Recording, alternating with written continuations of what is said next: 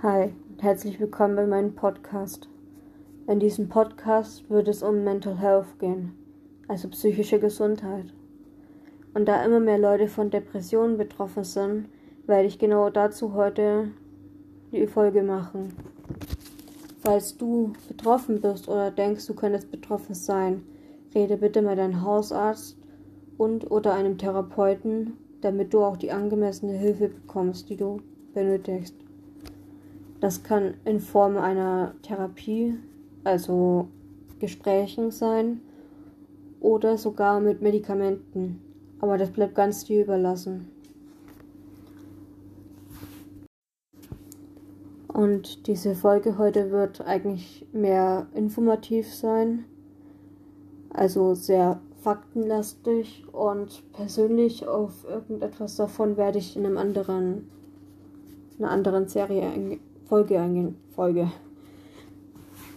Also die World Health Organization bestätigt, dass heute allein 121 Millionen Menschen weltweit depressiv sind. Und es kann dabei wirklich jeden treffen. Egal ob männlich oder weiblich oder falls du dich zu keinem dieser beiden Geschlechtern zugehörig fühlst, auch divers, alt, jung, kleinen Großtreffen oder auch jede erdenkliche Hautfarbe. Nur weil wir weiß sind, heißt es nicht, dass es uns häufiger trifft als dunkelhäutige Menschen zum Beispiel. Und durch die aktuelle Krise wird der Anteil zwischen 18 und 25-Jährigen deutlich verstärkt. Das bedeutet, in diesem Alter wird ein starker Anstieg ähm, deutlich. Das bedeutet, dass in diesem Bereich die Menschen immer häufiger durch die Krise von Depressionen betroffen sind. Aber was versteht man eigentlich unter einer Depression? Eine Depression ist eine psychische Erkrankung und man ist dafür nicht selbst verantwortlich. Also es ist kein Selbstverschulden dann ist es eine psychische Erkrankung. Es ist ja auch kein Selbstverschulden, wenn man irgendeine körperliche Einschränkung hat. Und deswegen ist die Depression auch keine, kein Selbstverschulden. Anzeichen einer Depression sind stark gedrückte Stimmung, die bis hin zur Teilnahmslosigkeit geht. Meist damit verbunden sind häufige Tagträume, da eben der Betroffene der Realität entfliehen möchte. Da sein Leben, wie es jetzt ist, für ihn nicht mehr lebenswert ist. Kann man so sagen? Ja, auf jeden Fall träumt man sehr gerne vor sich hin. Genauso ist eine stark verminderte Motivation bzw. auch Interessenverluste mit ein Anzeichen, das bedeutet, dass du deinem Hobby nicht mehr so nachgehen kannst wie zuvor, vor ein paar Tagen, Wochen. Weil du einfach gar keine Motivation hast, irgendwas zu machen. Und daher kommt auch das Bild von einem Depressiven, dass der ständig nur in sein Zimmer ist, im Bett und eigentlich gar nichts mehr machen möchte. Ein weiteres Anzeichen ist Traurigkeit und reduzierte Denkfähigkeit. Dadurch, dass du immer wieder grübelst über unnütze Dinge. Ja, da, dadurch kannst du eben auch weniger konzentriert bleiben. In der Schule zum Beispiel oder in der Arbeit. Und kommst einfach nicht mehr mit, was eigentlich von dir erwartet wird. Und deswegen ist auch ein weiteres Anzeichen der wachsende Selbstzweifel. Da du denkst, dass du schuld bist, dass du es nicht schaffst, da mitzukommen. Und es kann so weit führen bis hin zu Selbsthass, was oft Hand in Hand mit Selbstverletzung geht, egal in welcher Art. Egal ob du deinem Körper Wunden zufügst oder Blutergüsse durch die Hand an die Wand schlagen oder im Extremfall sogar den Kopf, bis es blutet und ja Aber das muss nicht sein. Das kann auch einfach nur sein, dass du Selbstzweifel hast und nicht weißt, ob das richtig ist, was du gerade machst. Ein weiteres Anzeichen ist die innerliche Leere. Du kannst einfach nichts mehr fühlen, du hast keine Gefühle mehr, du du denkst, du bist eine Maschine irgendwie. So soll man das am besten erklären? Ja, du fühlst halt einfach nichts mehr. Und du kannst es auch nicht beschreiben, wie sich das anfühlt, wenn du es nicht selbst erlebt hast. Und durch die innere Leere kommt in einer gewissen Weise auch dann die Sinnlosigkeit des Lebens, weil du einfach keinen Sinn darin findest, weiterzumachen, weil du ja eh keine Interessen mehr hast in dem Moment. Und du denkst halt, dass es so sinnlos ist. Und eine Depression ist nicht direkt erkennbar. Die meisten denken, es sei bloß eine kurze Phase. Weil jeder hat mal so den, einen schlechten Tag, wie man so schön sagt. Wo man einfach auf gar nichts Lust hat und einfach am liebsten den ganzen Tag im Bett bleiben würde. Aber wenn es über zwei Wochen oder länger anhält, solltest du dir Gedanken machen, weil normalerweise hat man vielleicht mal ein oder zwei schlechte Tage, aber keine zwei Wochen von so einer schlechten Laune beziehungsweise so Antriebslosigkeit und so. Und man zieht sich halt auch immer weiter zurück. Und dadurch, dass sie sich immer weiter zurückziehen, erkennen die meisten sich selbst auch nicht mehr. Und irgendwann kommt es so weit, dass es eine erheblich verminderte Lebensqualität hat. Also dein Leben nicht mehr lebenswert, äh, du dein Leben nicht mehr lebenswert findest. Und es kann zur Hoffnungslosigkeit führen, was wiederum, wenn's, wenn du starke Depressionen hast oder mittelschwere, könnte das zu Suizidgedanken und bei manchen sogar bis zum Suizidversuch führen. Und vor allem ist wichtig, dass es in jedem Lebensabschnitt das erste Mal auftretbar ist. Das kann in deiner frühen Jugend oder frühen Erwachsenen sein oder in dieser sogenannten Midlife Crisis oder auch wenn du schon in Rente bist, auftreten das erste Mal. Und Depressionen verlaufen oft in Episoden. Das bedeutet, du bist mal für, keine Ahnung, von ein paar Tagen bis hin zu ein paar Wochen mal depressiv. Es kann auch bis hin zu Jahren sein. Und dann plötzlich kommst du aus diesem Loch wieder raus und dir geht's wieder gut. Und du denkst erstmal gar nichts Schlimmes dabei, aber die kommen wieder.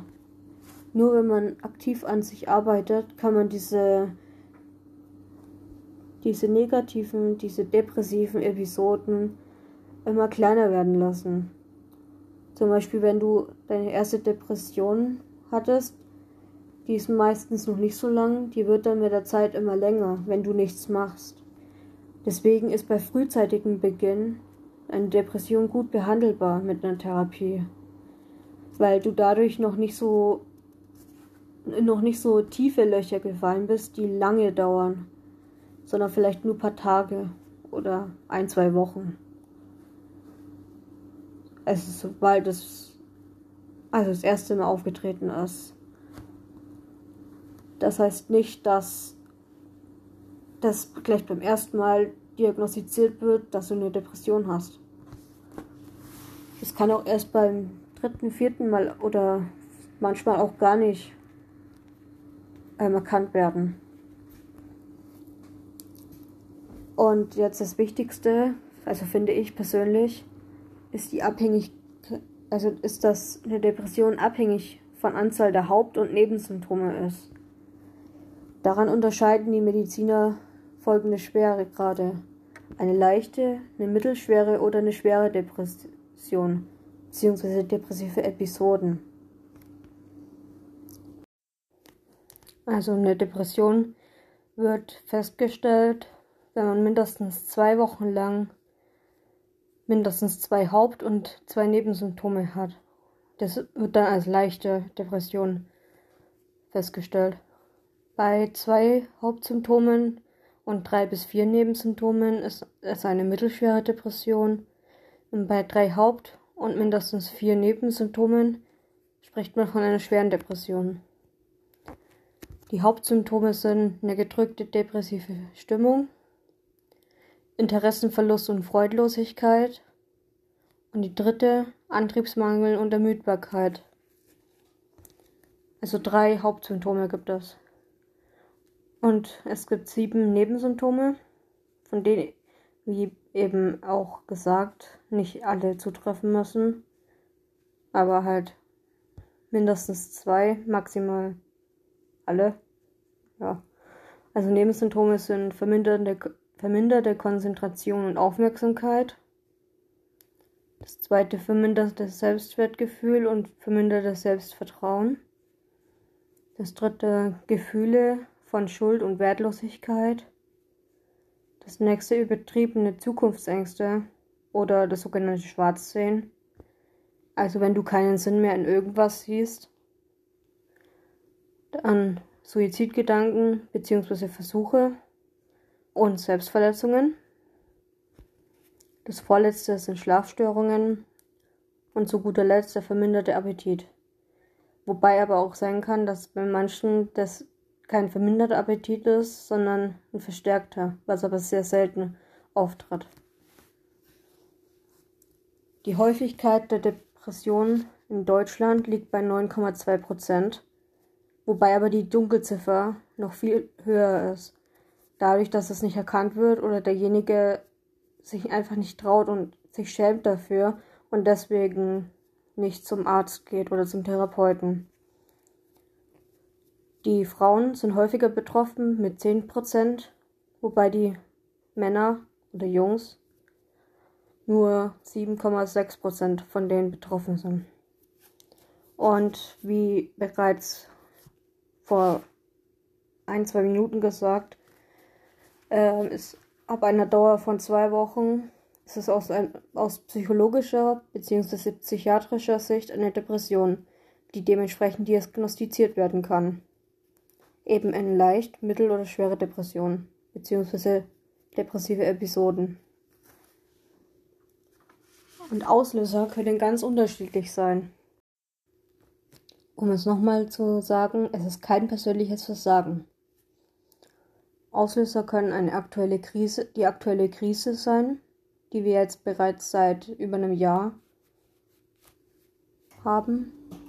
Es können einschneidende äh, negative Ereignisse gewesen sein, wie der Verlust eines geliebten Menschen oder eines geliebten Tieres, sowie emotionalem oder sexuellem Missbrauch in der Kindheit oder häusliche Gewalt, sowie Katastrophen oder Flucht und Vertreibung ein weiterer Auslöser kann zu viel Stress bzw. eine dauerhafte Überlastung in Arbeit, Schule oder Privatleben sein. Und was ziemlich häufig der Fall ist, ist, dass es genetische Faktoren sind. Das bedeutet, dass du sie von deiner Mutter, Vater, Oma, Opa, von irgendjemandem geerbt hast.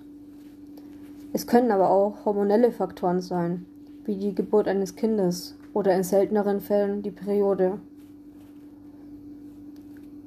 Es ist auch sehr häufig, dass es durch Stoffwechselstörungen im Gehirn ähm, ausgelöst wird. Das bedeutet ein Mangel an Botenstoffen wie Serotonin, Dopamin oder Noradrenalin. Wenn, da, wenn diese Botenstoffe fehlen, steigt das Risiko einer Depression. Oder eben bestimmte Medikamente. Zum Beispiel die Nebenwirkung der Antibabypille kann zur Depression führen, muss nicht. Ein weiterer Auslöser ist die Neigung zu Schuldgefühlen und Perfektionismus sowie ein geringes Selbstwertgefühl oder schlecht Nein sagen können, was bei vielen auch der Fall ist, oder Einsamkeit bzw. Gefühl der Isolation, wenn man sich nicht mehr in der Gruppe willkommen fühlt oder wenn man denkt, dass man alleine auf dieser Welt mit diesen Gefühlen ist. Genauso kann ein Auslöser die Selbstlosigkeit sein, wenn man immer nur für andere da ist, aber nicht sein eigenes Leben lebt, was bis zur Selbstaufgabe führen kann und den Wunsch, sein Leben zu beenden.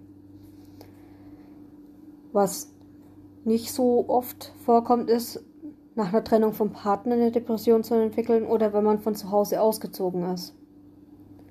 Und es gibt bestimmt noch mehr Auslöser, aber ich habe bisher nur die gefunden. Also, ihr könnt mir gerne Bescheid sagen, wenn ihr durch irgendeinen anderen Auslöser äh, Depressionen bekommen habt oder ja, ja, bekommen habt. Gehen wir weiter zu dem nächsten Teil, der eigentlich ähm, verstreut bereits schon vorgekommen ist, und zwar zu den Symptomen. Denn neben den Symptomen, welche ich indirekt bei den Anzeichen einer Depression bereits gesagt habe, und neben denen, die ich bei den Haupt- und Nebensymptomen angesprochen habe, gibt es auch noch körperliche Symptome, die nicht zwingend auftreten müssen, aber trotzdem relativ häufig sind. Dazu gehören reduzierter Appetit, was zu Gewichtsverlust führen kann, sowie, sowie auch sehr oft Verlust des sexuellen Interesses, was auch oft dann dazu führt, dass der Partner einen verlässt, weil dieser ja immer noch das sexuelle Interesse hat und das irgendwie ausleben möchte, aber man selbst den Verlust, dass es verloren hat, das Interesse. Weitere ähm, Körperliche Symptome können Kopf- und Rückenschmerzen sein, sowie Schwindelgefühle, Atembeschwerden oder Herzprobleme. Und oft wird auch von Magen-Darm-Beschwerden geredet. Und aufgrund ausgeprägter körperlicher Symptome ist es für einen Hausarzt oft nicht einfach, die zugrunde liegende Depression zu erkennen da man bei körperlichen Symptomen nicht direkt an Depressionen denkt, sondern an andere Krankheiten oder Stressreaktionen oder so. Und die körperlichen Symptome können aber auch der Auslöser für Depressionen sein. Zum Beispiel, jetzt mal ein extremes Beispiel, wenn du gelähmt bist und im Rollstuhl sitzt, kann es gut sein, dass du eine Depression entwickelst. Warum versteht sich ja wohl irgendwie von selbst. Und im Internet gibt es haufenweise Selbsttests, bei denen man sich selbst testen kann, logischerweise, ähm, ob man zum Beispiel eine potenzielle Depression hat. Was im Endeffekt aber nur ein Psychologe, Psychiater oder Arzt wirklich diagnostizieren kann. Deswegen bitte diagnostiziert euch nicht selbst, weil die, diese Selbsttests oder Psychotests sind nicht ausschlaggebend dafür, also keine Diagnose, sagen wir so. Das heißt ja auch, immer genauso gut sollte man seine Symptome nicht googeln, weil man in vielen Fällen laut Google schon tot sein müsste. Habt ihr bestimmt schon oft gehört oder selbst erlebt, wenn ihr gegoogelt habt. Und ein relativ gutes Beispiel dafür ist, wenn man in Google Kopfschmerzen eingibt. Wird mindestens eine Antwort in irgendeiner Art sein, dass man einen Hirntumor haben könnte. Was aber in den seltensten Fällen wirklich zutrifft. Und es werden vor allem bei Depressionen nie alle Symptome auftreten. Zum Beispiel kann man auch normalen Appetit haben und trotzdem depressiv sein. Oder zum Beispiel diese körperlichen Symptome. Man kann auch keinen, keine dieser körperlichen Symptome haben und trotzdem depressiv sein. Deswegen würde ich wirklich einen Arzt das ähm, abchecken lassen und nicht selbst einen verrückt machen. Was habe ich jetzt und ist es schlimm und fragt einfach euren Hausarzt. Und wir reden die ganze Zeit über den Begriff Depression. Aber dieser Überbegriff wirkt sehr, Überbegriff wirkt sehr schwammig, weshalb wir im Folgenden über die verschiedenen Arten der Depression mal reden werden. Weil es gibt nicht nur die Depression, sondern es gibt verschiedene Unterformen, keine Ahnung, also verschiedene Arten der Depression.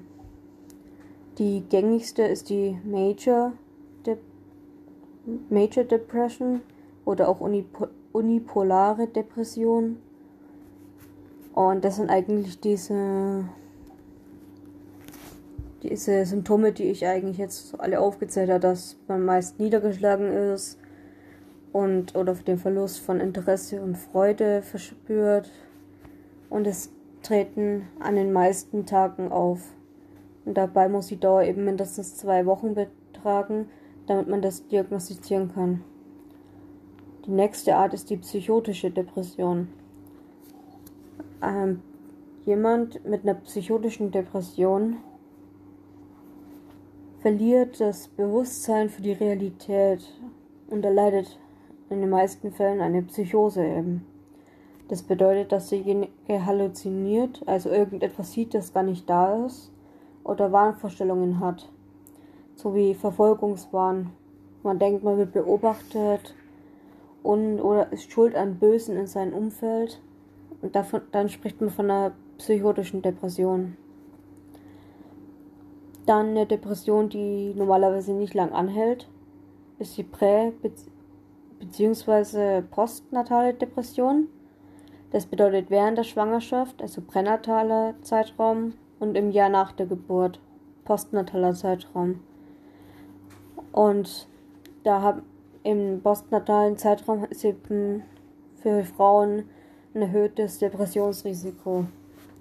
Und die Ursachen in dieser Zeit können sehr komplex sein. Und oft ist es ein Zusammenspiel aus verschiedenen Faktoren. In den ersten Tagen nach der Geburt bekommt man oft den Baby Blues. Also das ist so ein emotionales Stimmungstief durch die hormonellen Umstellungen, wenn du ein Kind geboren hast. Und das betrifft 80 Prozent der Frauen, dass durch die hormonelle Umstellungen eben sie so ein Stimmungstief haben. Und es ist im ersten, in den ersten Tagen normal wegen dem Stress, vor allem wegen der Versorgung des Neugeborenen. Bis man sich daran gewöhnt, dass man eben jetzt für noch ein Lebewesen sorgt und nicht nur für sich selbst, also für das Baby mit. Und erst wenn es länger andauert, spricht man wirklich von einer Depression. Und diese beeinträchtigt vor allem die Beziehung zu ihrem Baby und dessen Entwicklung. Und es beeinträchtigt die sozialen Beziehungen der Mutter, wie zum Beispiel zum Partner oder zu den Großeltern des Babys, also zu ihrer Mutter und ihrem Vater. Und es kommt aber auch sehr selten vor, dass wirklich eine lang andauernde Depression sich daraus entwickelt. Meistens ist es nach den ersten paar Tagen nach der Geburt wieder relativ normal. Und die nächste Art der Depression ist die bipolare affektive Störung oder auch manisch-depressive Erkrankung. Das bedeutet, man hat depressive und manische Phasen. Manische Phasen sind, ähm, das ist eigentlich das genaue Gegenteil von einer depressiven Phase. Das bedeutet eine übertrieben heitere Phase. Und in dieser Manie ist man voller Energie, hat rasende Gedanken, braucht wenig Schlaf, weil man sich einfach eben voller Energie fühlt. Und vor allem macht es ein schnelleres Sprechen aus, weil du deine Gedanken irgendwie mitteilen willst. Und vor allem unüberlegtes Handeln. Meistens macht man irgendwelche wichtig, sich, für sich wichtigen Dinge kaputt oder gibt ähm, unüberlegt viel Geld aus. Manche haben in den manischen Phasen auch psychotische Zustände, eben auch Halluzinationen, Halluzinationen, Halluzinationen und Wahnvorstellungen. Und es ist halt eine schwere Diagnose, wenn man noch keine manische Phase erlebt hat da dann durch diese ähm, depressiven Phasen man der Arzt oder der Psychologe denkt fälschlicherweise, dass es eine Major Depression, also eine normale Depression, unipolare ist. Und insgesamt sind nur rund 2% der Bevölkerung von der bipolaren affektiven Störung betroffen. Und um da anzuknüpfen, die Zyklotyme-Störung ist eine häufig als wird häufig als wenig ausgeprägte Form der bipolaren Störung bezeichnet. Und das sind nicht nur zwei Wochen, die es ausmachen zum Diagnostizieren, sondern es ist in einem Zeitraum von mindestens zwei Jahren, dass man in der Zeit chronische Stimmungsschwankungen hatte und dabei auch Phasen, Entschuldigung, Phasen der Hypomanie, also eine abgeschwächte Form der Manie und depressiven Phasen hat und die sich halt dabei abwechseln. Eine Phase der Hypomanie und eine Phase depressive, also depressive Phase und ist immer abwechselnd. Und die Symptome sind von kürzerer Dauer, weniger auffällig und nicht so regelmäßig wie bei einer bipolaren. Und ja, das wird halt auch sehr schwierig, schwer erkannt, weil es eben alles abgeschwächt ist und man denken könnte, dass es einfach nur normale Stimmungsschwankungen sind. Wir kommen zum vorletzten, der Dysthymie, was auch neurotische Depression oder chronische Depression genannt wird.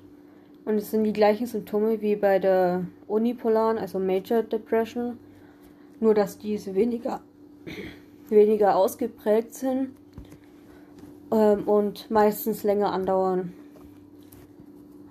Und es wird halt als chronische Depression, also Dysthymie, erst wenn man über zwei Jahre davon betroffen ist, wird es erst diagnostiziert, wirklich. Und zur letzten Art der Depression, was wahrscheinlich in irgendeiner Art die meisten schon mal hatten, ist eine Herbst-Winter-Depression. Und wie der Name schon sagt, richtet sich das nach der Jahreszeit, meist Herbst-Winter rum. Und die Ursache ist unklar, aber man geht halt davon aus, dass die Lichtveränderungen des, ähm, dass das die Ursache ist. Da ja im Winter das alles ziemlich grau und trist ausschaut im Vergleich zum Sommer, wo alles grün ist und blüht und ja, und deswegen denkt man halt dann, dass dadurch, dass es im Winter alles so trist ausschaut, dass man dadurch so eine Herbst-Winter-Depression entwickeln könnte.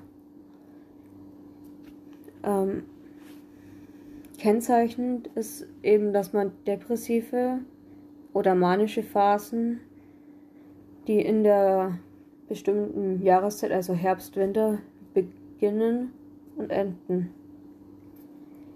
So meistens ähm, sind die Phasen von Anfang bis Ende Winter. Und dann ist meistens sozusagen die Depression